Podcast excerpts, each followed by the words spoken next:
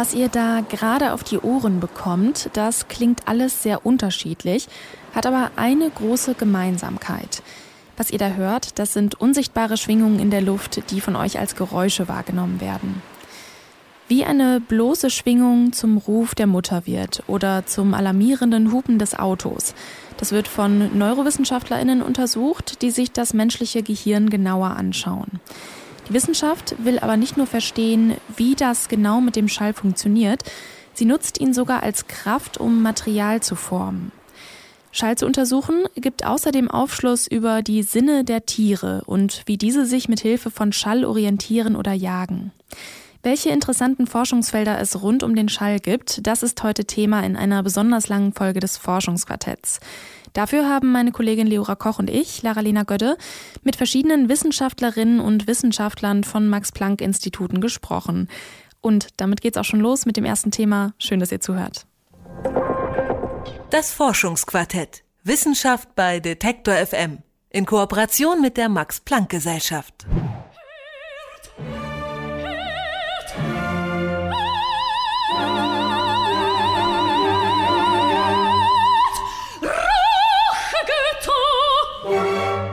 Oper. Für manche eine wahre Freude für die Seele, für andere ein absoluter Albtraum. Ob wir einen Klang, zum Beispiel ein Lied oder auch eine unbekannte Person, die mit uns spricht, mögen oder nicht, das entscheiden wir binnen Sekunden. Aber warum ist das eigentlich so? Da müssen wir erstmal schauen, wie Klänge überhaupt von uns verarbeitet werden. Denn jedes Geräusch, jeder Ton kommt erstmal als Schallwelle an unser Ohr und wird dann dort weiterverarbeitet. Pauline Larouille-Maestri ist Neurowissenschaftlerin am Max-Planck-Institut für empirische Ästhetik in Frankfurt und forscht zu genau diesem Thema. Meine Kollegin Leora Koch hat mit ihr gesprochen und kann uns jetzt hier aufklären. Hallo Leora. Hallo. Wir sind ja eigentlich immer von Sound und Geräuschen umgeben und ich habe ja gerade schon erwähnt, äh, dass Geräusche als Schallwellen ähm, am Ohr ankommen und dann im Gehirn irgendwie umgewandelt werden. Kannst du uns am Anfang vielleicht erstmal erklären, was denn überhaupt eine Schallwelle ist? Ich finde, äh, das ist immer relativ schwierig, sich das so vorzustellen, weil man es ja nicht sieht, ne? Ja, das ist halt echt schwierig, weil man es nicht sieht. Und ich finde es auch ganz schwierig, mir das selbst vorzustellen. Deswegen äh, habe ich die Frage gleich am Anfang auch direkt mal an Frau Larouille Maestri weitergegeben. Oh, so a sound wave, it's an acoustic signal. So if you imagine a guitar and you pinch a string, it will make a sound. And this sound has a certain duration and a certain fundamental frequency. So it will have a, a pitch. And what I call sound wave, it's actually all what is uh, acoustical content over time. Also eine Schallwelle ist ein akustisches Signal und sie hat es ja gerade ganz schön an der Gitarre erklärt. Ich habe jetzt mal meine Geige mitgebracht, um das mal ein bisschen zu demonstrieren. Wenn ich jetzt hier meine tiefste Seite, also die G-Seite zupfe, dann vibriert jetzt die Seite hier und sorgt dafür, dass sich der Luftdruck um die Seite schnell verändert. Und das passiert dann mit einer bestimmten Frequenz oder auch Wiederholung. Vielleicht ganz gut veranschaulicht werden kann das, wenn man sich vorstellt, dass man so einen Stein ins Wasser wirft und äh, dann entstehen ja auch so äh, Wellenkreise darum. Nur dass es jetzt beim Schall keine Wasserwellen sind, sondern halt eben Schallwellen. Mhm. Die Schallwellen, die kommen am Ohr an und was passiert dann? Also es gibt dann eine ganze Reihe an neurologischen Prozessen, die dann im Gehirn ablaufen. Die Schallwelle kommt aber erstmal am Ohr an und wird dann dort in ein elektrisches Signal umgewandelt. Das wird dann weitergeleitet ans Gehirn und dann geht die Arbeit quasi erst richtig los.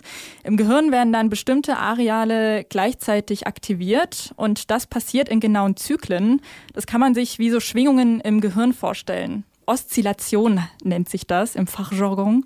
Und dann wird dieses elektrische Signal übersetzt in Informationen, also in das, was wir dann bewusst wahrnehmen. Wie können wir das jetzt auf die Sprache anwenden zum Beispiel? Also wie friemelt das Gehirn dann zum Beispiel die bestimmten Sätze auseinander? Die einzelnen Wörter werden in sogenannte Samples umgewandelt. Also es wird nie ein Satz als ein Satz vom Gehirn wirklich übersetzt, sondern mhm. das wird aufgeteilt in ganz, ganz viele kleine Zeitfensterchen, ähm, Samples heißen die.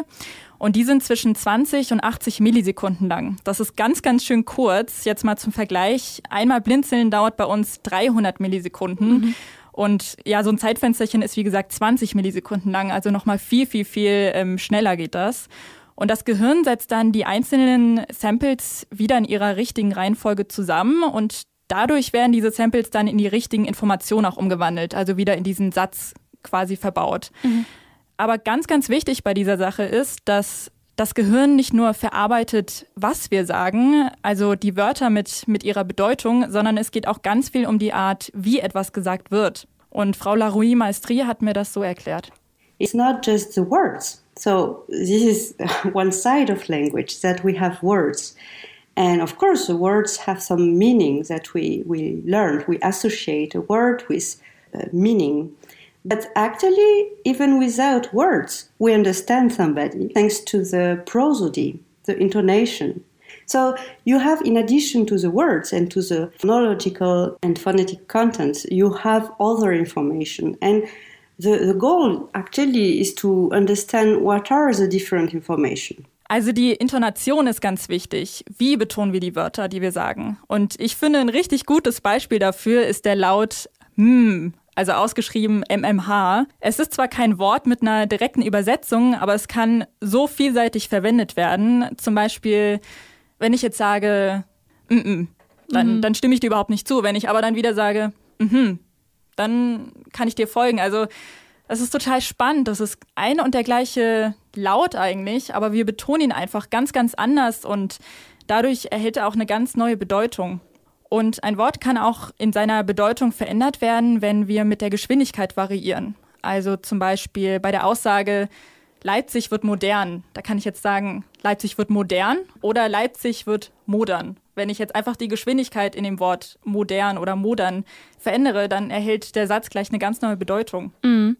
Da habe ich es auch wieder gesagt. Ich glaube, ich werde das jetzt ja. nicht mehr sagen können, ohne an das zu denken, was Man du gerade gesagt so hast. häufig. Ja, total. Ja, da fällt mir jetzt auch direkt der Unterschied zwischen Sprachen ein. Also es ist ja oft so, dass wenn wir eine fremde Sprache hören, natürlich nicht verstehen, um was es da genau geht. Aber den Kontext versteht man schon irgendwie, wenn die Wörter zum Beispiel wütend oder freudig gesprochen werden. Mhm. So viel zur Sprache. Aber jetzt kommen wir mal zur Universalsprache, ähm, und zwar die Musik. Wir haben ja gerade darüber gesprochen, wie das Gehirn gesprochene Klänge verarbeitet. Ist das mit Musik anders? Ja, also das ist eine Frage, die man direkt gar nicht so richtig beantworten kann. Also es gibt einige, die sagen, dass Sprache und Musik genau gleich verarbeitet werden im Gehirn. Aber es gibt auch andere, die sagen genau das Gegenteil. Und Frau Larouille Maestri meint, dass es darauf ankommt, worauf man sich konzentriert. Also zum Beispiel auf die Funktion oder auf das Material von Sprache und Musik. The functions, for example, of music and language are quite different.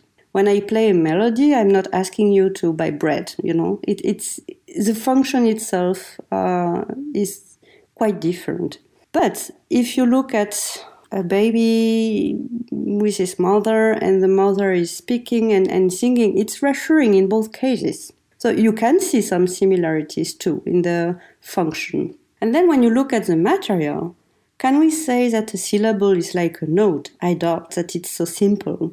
Also es gibt auf jeden Fall Unterschiede zwischen Musik und Sprache. Zum Beispiel eine Note ist jetzt nicht zu vergleichen mit einer Silbe, die ausgesprochen wird. Also das Material, der Rohstoff sozusagen, das ist was ganz anderes.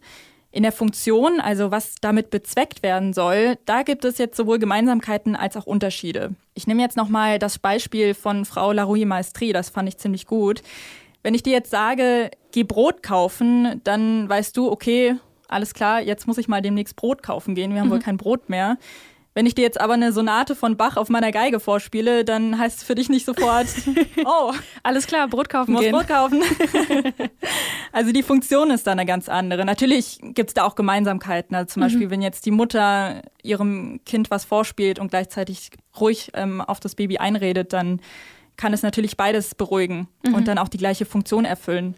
Genau, also da gibt es auf jeden Fall Gemeinsamkeiten und Unterschiede. Zum Beispiel auch beim Rhythmus. Da hat man auch Gemeinsamkeiten gefunden zwischen Musik und Sprache. Also man hat festgestellt, dass die Oszillation, also diese Schwingungen im Gehirn, sich mit dem Rhythmus der gehörten Musik synchronisieren und das sieht man dann auch bei der Sprache. Und ist diese Synchronisation von Gehirnwellen im Takt von dem musikalischen Rhythmus denn bei allen gleich oder gibt es da von Person zu Person Unterschiede? Ich muss mir jetzt irgendwie gerade so eine Techno-Party vorstellen, wo die Gehirnwellen so alle so im Techno-Beat äh, ja, so ja, so kann man sich echt gut vorstellen. Ja, ja aber ist genau, ist es von Person zu Person gleich oder nee, es ist, unter, ist tatsächlich unterschiedlich. Also bei professionellen MusikerInnen sind die Schwingungen tatsächlich synchronisierter als bei Nicht-Profis. Mhm. Jetzt gibt es aber auch einige Geräusche, auf die wir alle gleich reagieren, würde ich mal sagen. Zum Beispiel, wenn ein Instrument sehr unsauber gespielt wird oder einfach, äh, ja, alles, was nicht harmonisch ist, irgendwie ein Baby schreien oder irgendwie das Geräusch, wenn sich jemand übergibt oder so. Warum ist das universal so unangenehm für uns? Ja, du hast recht. Also es gibt auf jeden Fall Geräusche, die, glaube ich, gar keiner mag. Und ich muss da auch zugeben, dass die Geige da auch echt einen schlechten Ruf hat. Also ja, deswegen habe ich damals aufgehört, ja, Geige zu spielen. die kann echt ganz schön hässlich klingen. Ja. Und ich kann ja jetzt auch mal ein Beispiel geben. Wenn ich jetzt gleich ganz absichtlich natürlich ganz unsauber spiele. Moment. Ja, das war nicht schön. Ja, das sah auch nicht schön aus auf der Aufnahme, ne? Nee, überhaupt nicht. Das war so ein ganz großer, großer Ausschlag irgendwie. Also es hört sich wirklich furchtbar an und deswegen dachte ich auch, dass es ein universales Empfinden sein muss. Also ich konnte mir irgendwie echt nicht vorstellen, dass es irgendjemanden gibt, der diesen Klang nicht unangenehm findet. Und deswegen hat mich auch ziemlich überrascht, was Frau Larouille Maestri dazu gesagt hat. Sie meint nämlich, dass das auch total von deiner Umgebung abhängt. My understanding of that is that we we grew up in a certain cultural environment and we have many rules. Actually, if you play the violin or the piano or whatever, uh, you you know that there are tones, and if you play something in between, it doesn't work. It's not the tones that we are expecting in in our musical system. Also das gesellschaftliche und das kulturelle Umfeld spielt auch eine echt große Rolle und auch wie wir Musik machen. Jetzt unser europäisches Musiksystem besteht zum Beispiel aus zwölf Tönen, also eine Oktave umfasst zwölf Töne. Und wir haben auch zwölf Tonarten. Und wenn ich jetzt innerhalb einer dieser Tonarten spiele, dann hört sich das für uns harmonisch an. Wenn nicht, dann, dann stimmt irgendwie irgendwas nicht und es hört sich nicht gut an. Und in anderen Ländern und Kulturen kann das Musiksystem aber auch ganz anders funktionieren. In Indien gibt es zum Beispiel bis zu 66 Tönen zwischen den Oktaven. Da sehen unsere zwölf Töne irgendwie ziemlich mau aus. Und das hört sich für uns dann aber natürlich auch ungewöhnlich an oder es kann sich für uns sehr ungewöhnlich und vielleicht auch nicht direkt harmonisch anhören. Aber es gibt doch zum Beispiel auch Stücke, mit äh, denen wir in unserer Gesellschaft irgendwie doch vertraut sind, aber trotzdem die nicht leiden können. Also zum Beispiel jetzt die Oper, die polarisiert ja ziemlich. Manche lieben Oper, manche können damit überhaupt nichts anfangen. Wie lässt sich das erklären? Also erstmal ist es wieder dann doch ein kultureller Aspekt. Also wir sind ja schon von Kind an mit Musik umgeben und wenn du zum Beispiel früher immer mit deinen Eltern in die Oper gegangen bist oder auch zu einem Rockkonzert, dann ist es einfach eine Gewohnheitssache. Also du gewöhnst dich an diese Musik. Aber klar, es gibt natürlich auch Lieder, die wir zum ersten Mal hören, also unbekannte Musikstücke. Und da wissen wir ja auch innerhalb von Sekunden eigentlich, ob wir die mögen oder nicht. Und Frau Larouille Maestri hat mir erklärt, dass dabei noch ganz andere Faktoren wichtig sind, zum Beispiel Erinnerungen und Assoziationen. So the different factors that make you like it or not like it, you can think also about so the musical style of course, but also the, the singer, what you imagine about the singer or the the familiarity with the thing. If it's a song that you you heard when you were uh, at your first date and uh, very very very happy about what was happening, you will probably like it more than something like you know you have uh, bad associations with it. It's a system. It's not a single sound and a single answer. Also es geht nicht nur um die Musik, sondern auch um unsere Erfahrungen mit der Musik. Also zum Beispiel, wenn wir früher mit den Eltern in die Oper gegangen sind und sie sich auf dem Heimweg oder in der Pause immer gestritten haben, dann kann es sein, dass wir plötzlich die Oper an sich auch nicht mehr mögen. Also dass wir, dass wir die Musik auch unangenehm finden, weil sie uns halt auch immer an den Krach unserer Eltern erinnern. Oder auch andersrum, wenn es ein richtig schönes Erlebnis war und wir uns in dem Augenblick auch richtig glücklich gefühlt haben, dann ist die Wahrscheinlichkeit auch höher, dass wir die Oper mögen. Gibt es denn überhaupt sowas wie ein perfektes Stück? Also jetzt quasi so das Gegenteil von einem Geräusch, was niemand mag, ein Stück oder ein Geräusch, was jeder mag? Also es gab wohl mal einen Versuch, das perfekte Einschlaflied zu komponieren. Da wurden viele Töne reingepackt, die wir als angenehm empfinden, zum Beispiel Babylachen, dann ganz sanfte Stimmen und angenehme Rhythmen. Also alles, was wir irgendwie mit einem Schlaflied assoziieren und dann haben sie sozusagen ein stereotypisches Schlaflied geschaffen. Aber Frau Larouille Maestri ist davon überzeugt, dass es so etwas wie ein perfektes Lied eigentlich gar nicht geben kann. Okay, this is a fun thing. Like you say, it's the perfect lullaby, but in reality, I think that it, it, it cannot be. And and and I'm very happy of that actually because it would mean that we have a single, you know, just one performance and that's the, the, the, nice thing with diversity from the start because if you grow up with a lot of different music then you, you become an expert in all this music expert in the sense that you can hear subtle differences and, and you can appreciate things. And i think that it makes things much more interesting Und es ist ja auch schon so, dass sich unser Geschmack, unser Musikgeschmack auch ändert. Also du hast bestimmt doch auch einige Lieder aus deiner Kindheit, die du damals rauf und runter gehört hast und mittlerweile denkst du dir so, oh Gott, was habe ich mir nur dabei gedacht?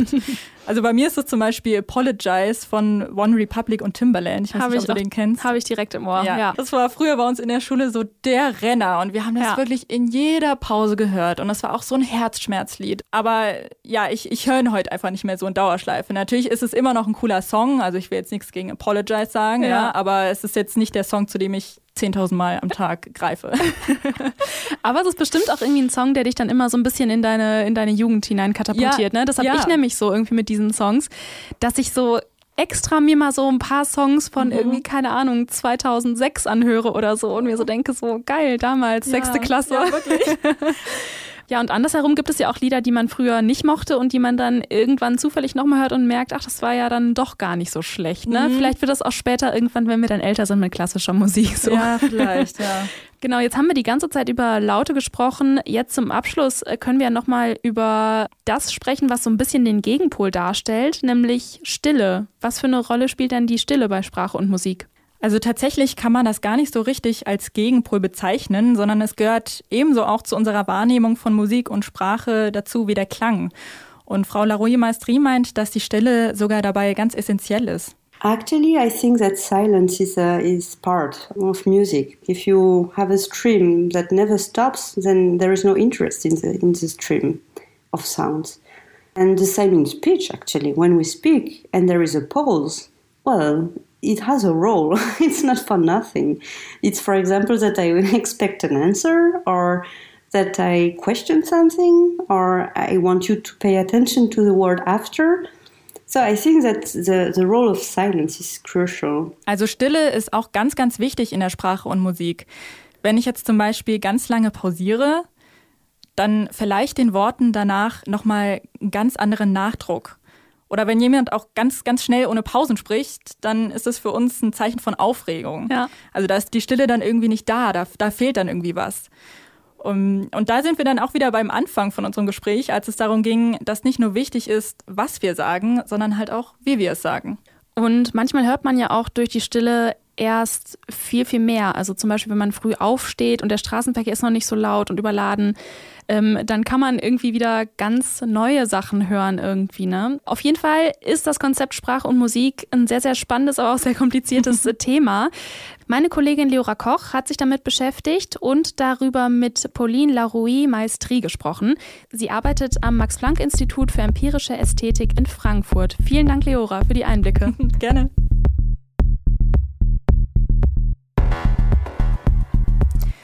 Wer schon mal auf einer Techno-Party direkt vor den Boxen gestanden hat, der weiß, wie viel Kraft der Schall haben kann. Der drückt einem in dem Moment nämlich nicht nur aufs Trommelfell, sondern ist als rhythmische Schallwelle im Rücken spürbar. Schall hat also eine besondere Kraft. Diese Kraft wird am Max-Planck-Institut für intelligente Systeme in Stuttgart genutzt. Und zwar, um Partikel anzuordnen und so neue Dinge zu formen. Schall kann man auf viele verschiedene Mikropartikel anwenden, auf feste Partikel, zum Beispiel aus Silikon, aber auch auf biologische Zellen. Man muss sie dabei nicht anfassen, man kann sie schweben lassen, ohne dass man sie greifen muss. Und das ist für die ForscherInnen in Stuttgart von Vorteil, denn Schall richtet weniger Schaden an, anders als zum Beispiel Licht oder eine zitternde Hand. Per Fischer ist Physiker und leitet das Labor für Mikro-, Nano- und molekulare Systeme am Max-Planck-Institut für intelligente Systeme in Stuttgart. Er hat mir am Telefon die Vorteile der Technologie erklärt. Und unsere Vorstellung ist erstmal, dass wir in einem Medium sind, in dem sich die Zellen oder Partikel sehr wohlfühlen. Und zweitens können wir dann parallel ganz viele anordnen. Und das wäre eben mechanisch sehr schwierig. Außerdem kann man die dann an Ort und Stelle halten wofür man dann also ganz viele Greifarme bräuchte, wenn man viel bewegen möchte. Jetzt ist es aber nicht der Technobass, der die Teilchen bewegt, sondern Schall in einem bestimmten Frequenzbereich, den das menschliche Ohr gar nicht hören kann, der Ultraschall. Ultraschall kennen wir vom Arztbesuch oder als Laute von Fledermäusen. Im Labor nutzen Fischer und sein Team den Ultraschall, um sogenannte Schallfelder nach einem bestimmten Muster zu erschaffen. Um dieses Muster zu erstellen, brauchen Sie viele verschiedene Schallwellen, die sich überschneiden und damit ein feinmaschiges Netz bzw. Muster bilden. Im Prinzip könnte man dafür viele verschiedene Lautsprecher nutzen, deren Wellen sich dann überlagern, aber das ist technisch schwer umsetzbar.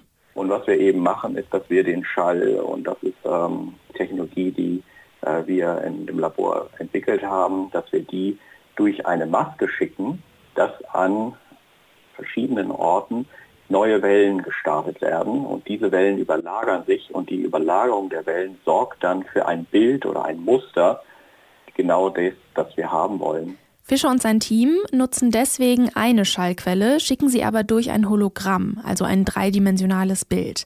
Das Hologramm, das ist hier eine Schablone oder Maske. Hat man das Hologramm vor sich, sieht man ein speziell geformtes Kunststoffrelief.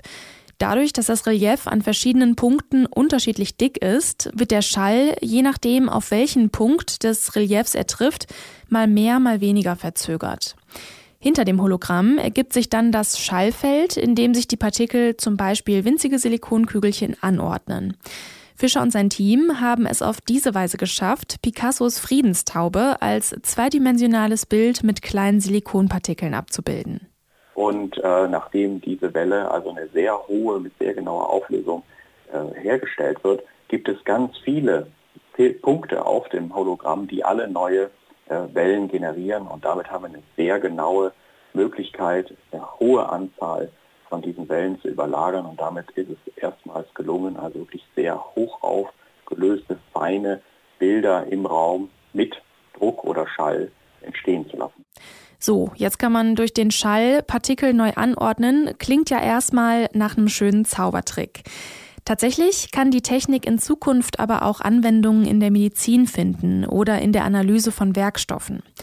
Fischer und sein Team wollen zum Beispiel Schallwellen auf biologische Zellen richten, die sich dann in einem Behälter zu winzigen Organen anordnen. Und äh, man muss das vielleicht vergleichen mit anderen Herstellungs- oder Fabrikationsmethoden, wo man typischerweise vielleicht beim 3D-Druck Punkt für Punkt eines Objektes äh, setzt und damit also seriell nacheinander ein Objekt generiert, ist das Tolle jetzt an dieser Methode, dass alles sofort instantan in einem Schuss passiert. Denn überall wo wir die Zellen haben wollen, ist die Form vorgegeben und können dann parallel gemeinsam an den Ort migrieren und damit ein Objekt äh, sozusagen in einem Schuss herstellen. Die kleinen Organe können zwar dann noch lange nicht transplantiert werden, in ihnen könnten in Zukunft allerdings Medikamente getestet werden. Doch was passiert, wenn der Schall ausgestellt wird? Fallen dann alle Partikel zurück in ihren ursprünglichen Chaoszustand?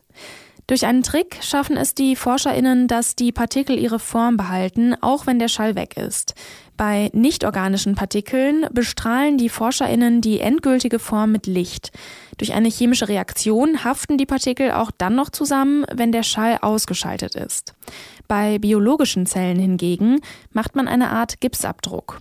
Das Medium, in dem die Zellen schwimmen, verfestigt sich und hält so die Zellen an Ort und Stelle dreidimensionale Strukturen mit Hilfe der akustischen Holographie zu erstellen, ist sehr schwierig. Und besonders dreidimensionale Figuren im freien Raum zu erstellen, das liegt noch in weiter Zukunft. Ein simpler Grund ist, dass durch den Schalldruck von einer Seite die Partikel natürlich in eine Richtung weggedrückt werden. Also bräuchte man verschiedene Schallquellen, die von mehreren Seiten das dreidimensionale Objekt formen.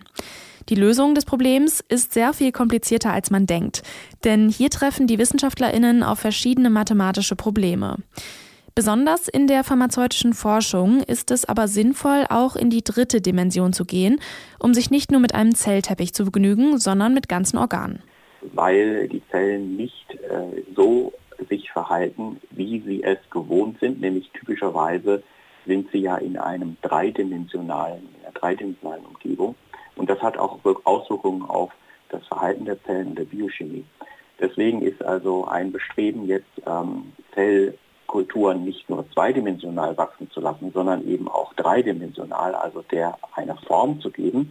Und ein erster Schritt ist, dass wir das eben jetzt per Design äh, versuchen hinzubekommen, dass die Zellen auch dann äh, eine dreidimensionale Anordnung haben. Und das ist auch schon ein viel realistischeres Modell.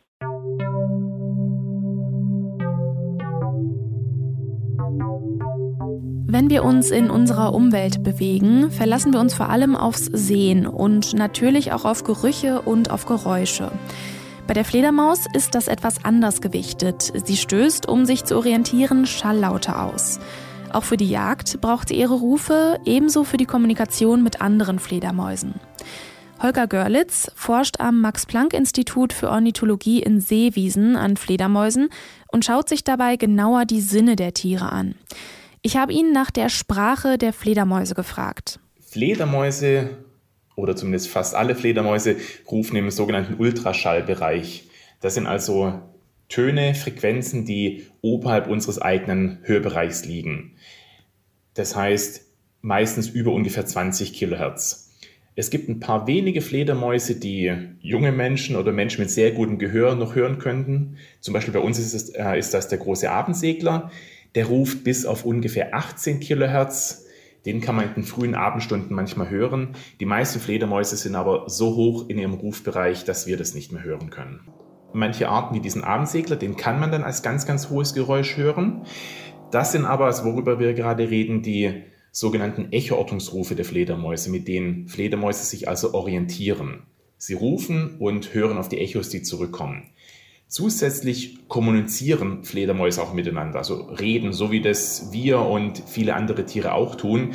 Und dazu haben sie einen ganzen, äh, eine ganze Reihe an verschiedenen Lauten, sogenannte Soziallaute.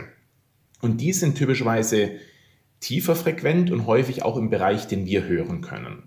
Es kann also auch sehr gut sein, wenn Sie im Herbst unterwegs sind und Fledermäuse sich gerade paaren oder im, im Frühling, wenn es Revierverteidigung gibt, dass sie dann hören, wie Fledermäuse miteinander sprechen. Ähm, ja, das, das wusste ich ehrlich gesagt gar nicht. Ich dachte, dass sie immer quasi in diesem Ultraschallbereich kommunizieren. Aber ähm, wenn sie dann quasi mit ihren anderen Fledermäusen kommunizieren, dann ist das trotzdem noch Ultraschallbereich oder? Es variiert. Dieser Ultraschallbereich, diese Grenze von 20 Kilohertz ist ja eine ganz willkürliche Grenze, die einfach in unserem menschlichen Hörbereich festgemacht ist. Und viele Tiere haben völlig andere Hörbereiche. Und diese Sozialrufe sind im Allgemeinen etwas tiefer frequent als die Echoortungsrufe und dadurch sind sie für uns häufiger hörbar. Die können aber vom Audiobereich, also von dem Bereich, in dem wir hören, bis auch in den Ultraschallbereich hochgehen. Mhm. Warum nutzen Fledermäuse denn gerade diese Frequenzen, jetzt zum Beispiel bei der Echoortung? Ähm, warum muss man bei der Echoortung, muss die Fledermaus bei der Echoortung ähm, in diesem bestimmten Ultraschallbereich sein? Mhm. Da gibt es verschiedene Gründe und es gibt auch ganz unterschiedliche Echoortungslaute. Also dieser Abendsegler nochmal, der bei 18 Kilohertz ruft. Es gibt auch andere Fledermäuse, die auf 12 Kilohertz und noch etwas tiefer runtergehen. Aber auch andere Arten, die extrem hochfrequent rufen, im Extremfall bis über 200 Kilohertz.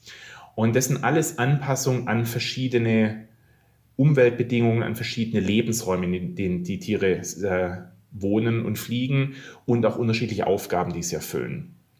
Ganz allgemein wird Schall in der Atmosphäre, in der Luft abgeschwächt und zwar umso stärker, je höher frequent er ist. Deshalb sind diese hochfrequenten Rufe von einem gewissen Nachteil, weil sie nicht besonders weit reichen.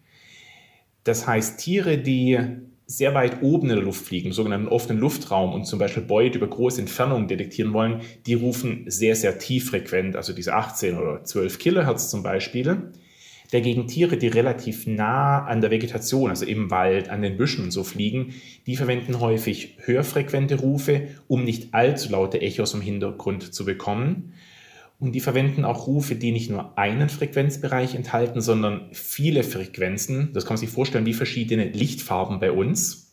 Und dadurch, dass sie verschiedene Schallfrequenzen verwenden, bekommen Sie auch mehr Echo-Informationen zurück. Sie können anhand des Anteils verschiedener Frequenzen im Echo analysieren, wie die Oberflächenstruktur von einem Objekt zum Beispiel aussieht. Die Oberflächenstruktur von einer, von einer Beute, die Sie fangen wollen, oder von der Vegetation, an der Sie jagen. Mhm.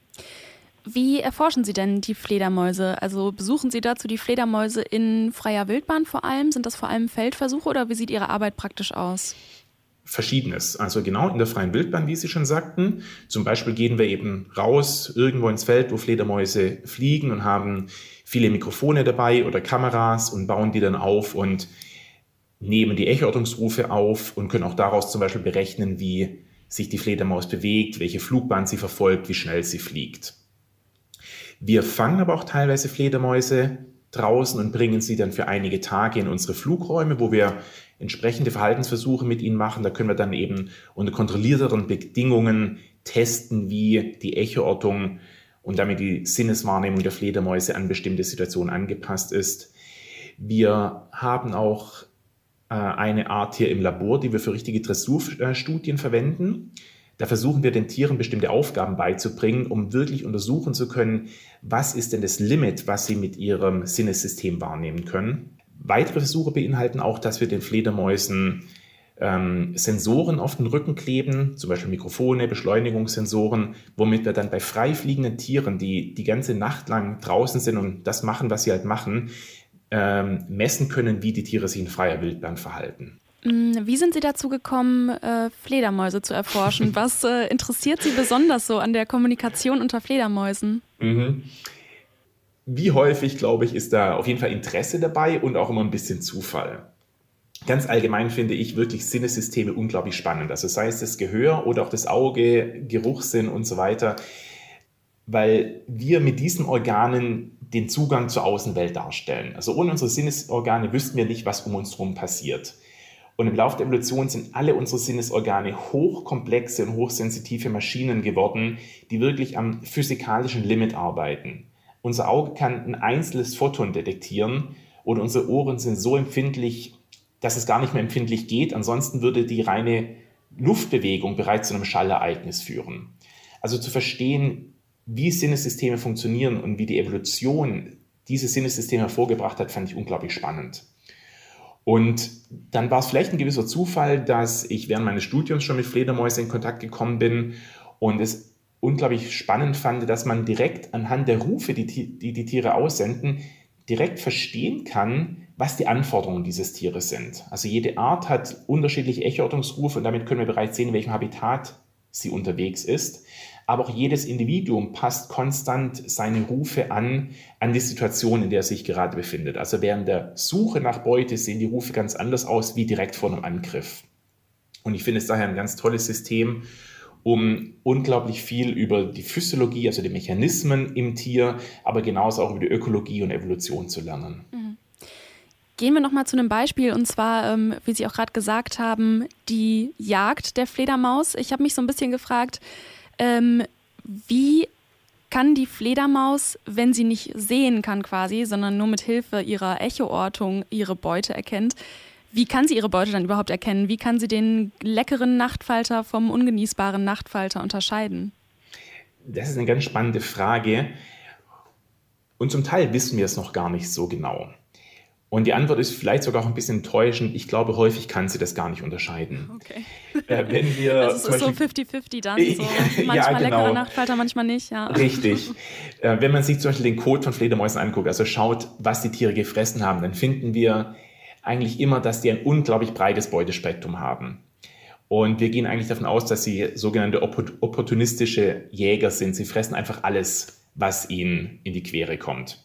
Und was sie damit also finden, hängt vor allem davon ab, wann sie jagen und wo sie jagen. Und zum Beispiel, wenn Sie eine Fledermaus bei sich fliegen haben, wenn Sie da ein kleines Holzstückchen in die Luft werfen, kann es sehr gut sein, dass die Fledermaus versucht, es anzugreifen. Also deren Suchbild in so einem offenen Luftraum ist einfach vermutlich, jedes Echo, was zurückkommt, ist mal eine potenzielle Beute. Denn in der Luft ist nichts anderes unterwegs als vielleicht ein paar andere Fledermäuse und Insekten, die man fressen kann. Zumindest hier bei uns ähm, in Deutschland. Nach relativ kurzer Zeit wird die Fledermaus dann abbrechen und nicht mehr dieses Holzstückchen jagen, weil sie natürlich schon noch was lernen. Und in Laboruntersuchungen können wir feststellen, wenn wir die Tiere darauf dressieren, was sie wirklich unterscheiden können. Und sie sind tatsächlich in der Lage, sehr kleine Details in der Oberflächenstruktur festzustellen. Also rein theoretisch könnten sie zum Beispiel einen großen von einem kleinen Nachtfalter unterscheiden. Aber ich glaube, dass sie sehr häufig in der Natur diese Fähigkeit erstmal nicht anwenden, weil sie nicht nötig ist. Und dann, um das Ganze noch mal ein bisschen weiter einzuschränken, hängt es auch wieder ganz stark von der Fledermausart ab. Also es gibt 1400 verschiedene Fledermausarten, also nicht die eine Fledermaus, sondern jede ist anders. Und manche Arten haben ein ganz spezielles Echoortungssystem, die rufen nicht mit kurzen Rufen, sondern senden Pfeiftöne aus. Und damit können sie den Flügelschlag verschiedener Nachtfalterarten wahrnehmen. Und große Nachtfalter schlagen langsamer mit den Flügeln als kleinen. Und anhand dieses Musters können diese Tiere speziell nur große Nachtfalter jagen, wenn es ausreichend von, äh, davon gibt. Die Nachtfalter, die äh, sind ja auch nicht auf den Kopf gefallen. Die, ähm, die kriegen ja den Schall der Fledermäuse auch irgendwie mhm. mit, oder? Ja. Das ist, finde ich, auch ein ganz spannendes Thema, was die Beute dann gemacht hat, nachdem sie von Fledermäusen angegriffen wurde. Und wie Sie sagen, ganz viele Nachtfalter haben Ohren, ganz, ganz einfache Ohren, viel einfacher, als es bei uns Säugetieren der Fall ist. Aber damit können sie Fledermäuse hören und dann mit entsprechenden Ausweichreaktionen zum Beispiel äh, reagieren. Wenn eine Fledermaus noch weit weg ist, fliegen die Nachtfalter einfach weg. Und wenn eine Fledermaus ganz nah dran ist und direkt angreift, dann machen sie irgendwelche Zickzackmuster oder lassen sich auf den Boden fallen und sowas. Mhm. Da würde man jetzt so, wenn man sich an seinen Biologieunterricht zurückerinnert, ja vielleicht sagen, das ist so ein ganz typisches Beispiel von Koevolution, oder? Wo sich, mhm. äh, also eine, eine, evolutionäre Entwicklung, ähm, wo sich das Gehör des Opfers anpasst an die Jagdstrategie des, äh, des Jägers quasi. Würden Sie das so unterschreiben oder? Genau, das ist so ein ganz klassisches Beispiel. Und ähm, in der Zwischenzeit ändert sich unsere Meinung diesbezüglich so ein bisschen. Äh, von zwei Seiten her. Wir gingen bisher immer davon aus, dass das Gehör der Nachtfalte wirklich als Reaktion auf die Echoortungsrufe der Fledermäuse entstanden ist. Und seit letztem Jahr gibt es eine ausführliche Untersuchung von amerikanischen Kollegen, die gezeigt hat, dass die Nachtfalter ihre Ohren schon haben, bevor es Fledermäuse gab. Wir gehen also in der Zwischenzeit davon aus, dass die Nachtfalter Ohren haben, um ganz allgemein ihre Umwelt wahrzunehmen, also auch das Raschelgeräusch von einem Vogel zum Beispiel oder auch, seit, wir wissen seit einigen Jahren, dass sie selber akustisch miteinander kommunizieren und vielleicht wurden diese Ohren erst später dann genutzt, um auch Fledermäuse zu hören. Die nächste Frage ist, haben die Fledermäuse irgendwie darauf reagiert, dass die Nachtfalter sie nun hören können? Und das ist auch eine spannende Frage. Ähm, es gibt verschiedene Hinweise, dass Fledermäuse vielleicht in Frequenzen rufen, die die Nachtfalter nicht so gut hören können. Aber wir wissen nie, ob das wirklich eine Reaktion auf das Gehör der Nachtfalter ist oder andere Vorteile hat. Wie vorhin schon gesagt, tieffrequente Schale reichen zum Beispiel weiter. Wir haben vor einigen Jahren gezeigt, dass eine bestimmte Fledermausart äußerst leise ruft, sehr viel leiser als alle anderen Fledermäuse, und dass sie besonders viele Nachtfalter fressen kann, die tatsächlich Ohren haben. Und diese Nachtfalter hören diese leise Fledermaus nicht mehr. Und wir gingen bisher davon aus, dass das wirklich eine Anpassung war von dieser einen Fledermausart als Reaktion auf das Gehör der Nachtfalter. In der Zwischenzeit sind wir langsam wieder anderer Meinung, und untersuchen andere alternative Hypothesen. Es könnte zum Beispiel sein, dass bereits die Vorfahren dieser Fledermaus leise waren, weil sie direkt in der Vegetation in den Büschen rumgeflogen sind und deshalb verhindern wollten, zu laute Echos zu hören. Das ist also noch ein ganz aktives Forschungsfeld und wissen tatsächlich nicht genau, wie diese evolutionären Schritte einzeln stattgefunden haben. Mhm. Ist das dann auch was, ähm, woran Sie in Zukunft forschen werden? Weil das frage ich immer gerne äh, am Ende. Was sind so die mhm. Fragen, die Sie in naher Zukunft beschäftigen? Die, was für Forschungsfragen? Das, was ich gerade sagte, ist wirklich was, wo wir, wo wir gerade mit Kollegen aus Dänemark und den USA dran arbeiten. Wir versuchen Daten zu sammeln von all den verwandten Arten dieser Mopsfledermaus, die so leise ruft, um zu schauen, wie deren Habitat ist, in dem sie wohnen, welche Beute sie fangen und auch wie ihre Ruflautstärke ist, um dann zu rekonstruieren, wie die evolutionären Schritte waren. Und wir arbeiten auch ganz intensiv daran, was die Nachtfalter mit diesen Signalen machen. Wir wissen sehr viel von der neuronalen Verarbeitung direkt im Gehör der Nachtfalter, also welcher Schall erzeugt welche Nervensignale. Wir wissen aber sehr wenig darüber, wie diese Signale dann im Gehirn der Nachtfalter weiterverarbeitet werden und wie daraus diese verschiedenen Ausweichreaktionen generiert werden. Schwer über Laute zu sprechen, die man als Mensch gar nicht hören kann. Um die Fledermäuse hörbar zu machen, haben Holger Görlitz und sein Team ihre Aufnahmen der Tiere verlangsamt und damit sind sie tiefer frequent und für das menschliche Ohr hörbar. Und da das hier ein Podcast über den Schall ist, nehmen wir uns jetzt mal eine halbe Minute und hören erst die Zwergfledermaus, dann die Rothautfledermaus und dann den Abendsegler.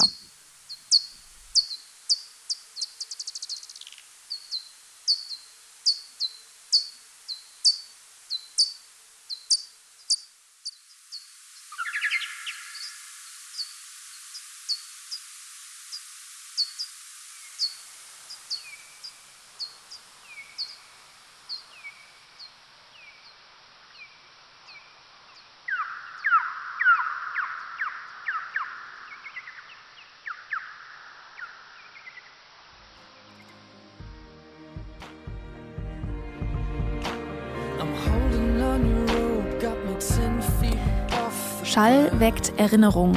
Zum Beispiel, wenn wir zufällig den Song wieder hören, den wir ständig in unserem Jugendzimmer rauf und runter gespielt haben.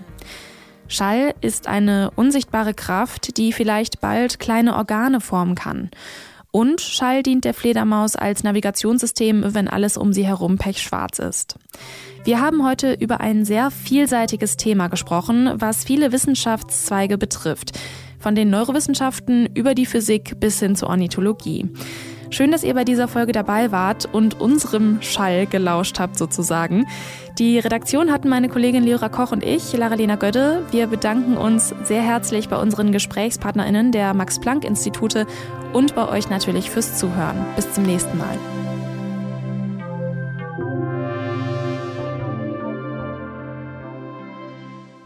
Das Forschungsquartett Wissenschaft bei Detektor FM in Kooperation mit der Max Planck Gesellschaft.